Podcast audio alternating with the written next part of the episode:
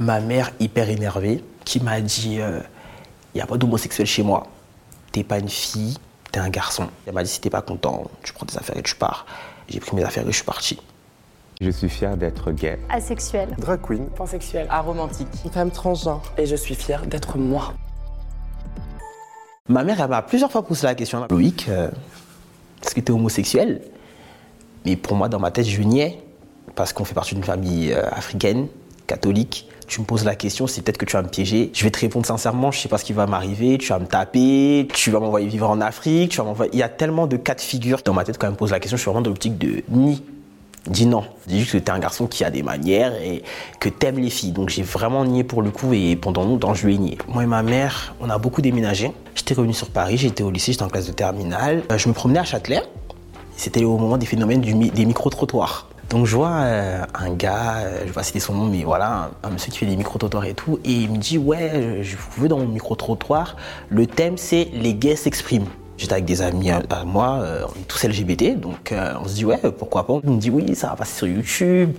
Donc on se dit go, pourquoi pas, il nous pose des questions hyper gênantes. À l'époque, on était un peu foufou, donc ça veut dire on voit pas le mal de répondre et d'être dans le trash. Malheureusement, ce que je n'avais pas prévu, le format Les Gays s'expriment qu'il a filmé pour YouTube, il l'a mis sur toutes ces plateformes, ces plateformes, pardon.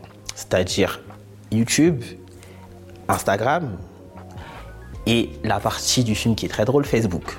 Ma famille, ils sont pas sur Instagram, ils sont pas sur Snap, ils sont pas sur tout ça, mais ils sont sur Facebook. Ils envoient des messages à ma mère en mode mais c'est pas Loïc ça. Loïc qu'est-ce qu'il est en train de faire? Qu'est-ce que non, je sais pas vraiment ce qu'il s'est dit mais je sais que c'était pas. Surtout que dans ce format-là j'avais une perruque. Enfin j'étais vraiment en mode moi-même. J'étais vraiment habillé en mode croc-top, petite veste, pantalon serré. Donc ça veut dire qu'ils ont regardé en mode. Pour eux c'est la première fois qu'ils me voyaient comme ça donc ils ont regardé en mode mais il se passe quoi? Loïc il devient quoi? C'est quoi ça? Ma mère hyper énervée qui m'a dit il n'y a pas d'homosexuel chez moi. T'es pas une fille t'es un garçon. Elle m'a dit si t'es pas content, tu prends tes affaires et tu pars. J'ai pris mes affaires et je suis parti. Parce que je pouvais pas me faire dénigrer. Et même, elle avait confisqué mes affaires, ça veut dire que j'avais plus de perruque, j'avais plus de maquillage, elle voulait pas me les rendre. On s'est pas parlé pendant plus d'un an. Je dormais chez des amis. À ce moment-là, je fais plein de rencontres parce que je sors énormément. Je rencontre des bonnes personnes comme des mauvaises personnes. D'un côté, j'étais content parce que j'ai plus la pression familiale. Je me dis, je peux faire ce que je veux, mais d'un côté, c'est pas une vie parce que dans une vie, il faut un cadre. Et le cadre, j'avais pas, donc ça veut dire que j'ai fait des bêtises, j'ai fait n'importe quoi dans ma vie. Et quand j'ai vraiment euh, pris mon envol de moi-même et que je parti chez ma mère, été connu comme une personnalité problématique parce que, ben, on connaissait parce que j'ai fait un live pour, répondre à telle personne en insultant, ou parce qu'on s'est battu dans une rue. J'étais vraiment dans un autre monde, j'étais vraiment déconnecté en mode je fais ce que je veux, je peux enfin faire ce que je veux, j'ai l'opportunité et personne ne va rien me dire. J'étais plus chez ma maman, euh, je pouvais libérer toute ma haine, toute la haine que j'ai enfui en moi pendant des années où on s'est moqué de moi et puis je pouvais pas répondre par peur qu'on me casse la gueule et qu'après je dois expliquer que je suis un homosexuel ou etc. Bah c'est sorti à mon travail actuel. Je me souviens quand je suis arrivé, euh, les gens ils m'ont dit ouais tu nous dis quelque chose t'as déjà vu quelque part et tout. J'étais là en mode, ah ouais, peut-être les réseaux sociaux. Une amie à moi qui est passée responsable, elle me dit, euh, mais tu sais, euh, je t'avais reconnu et je pensais qu'on allait avoir des problèmes avec toi. Je pensais que t'allais, allais nous créer vraiment des problèmes et tout. Et agréablement surprise de voir qu'en fait, t'es en amour et que, enfin, qu'il n'y a aucun souci. C'est là où j'ai compris que l'image était hyper importante. Hyper importante dans, mon, dans ma vie personnelle comme dans ma vie professionnelle. Ça crée beaucoup d'a priori il faut vraiment se méfier de l'image parce que ça crée beaucoup d'a priori. À l'heure d'aujourd'hui, comparé à avant, euh, il y a une grande évolution. Euh, je comprends certaines choses. Je suis conscient de certaines choses.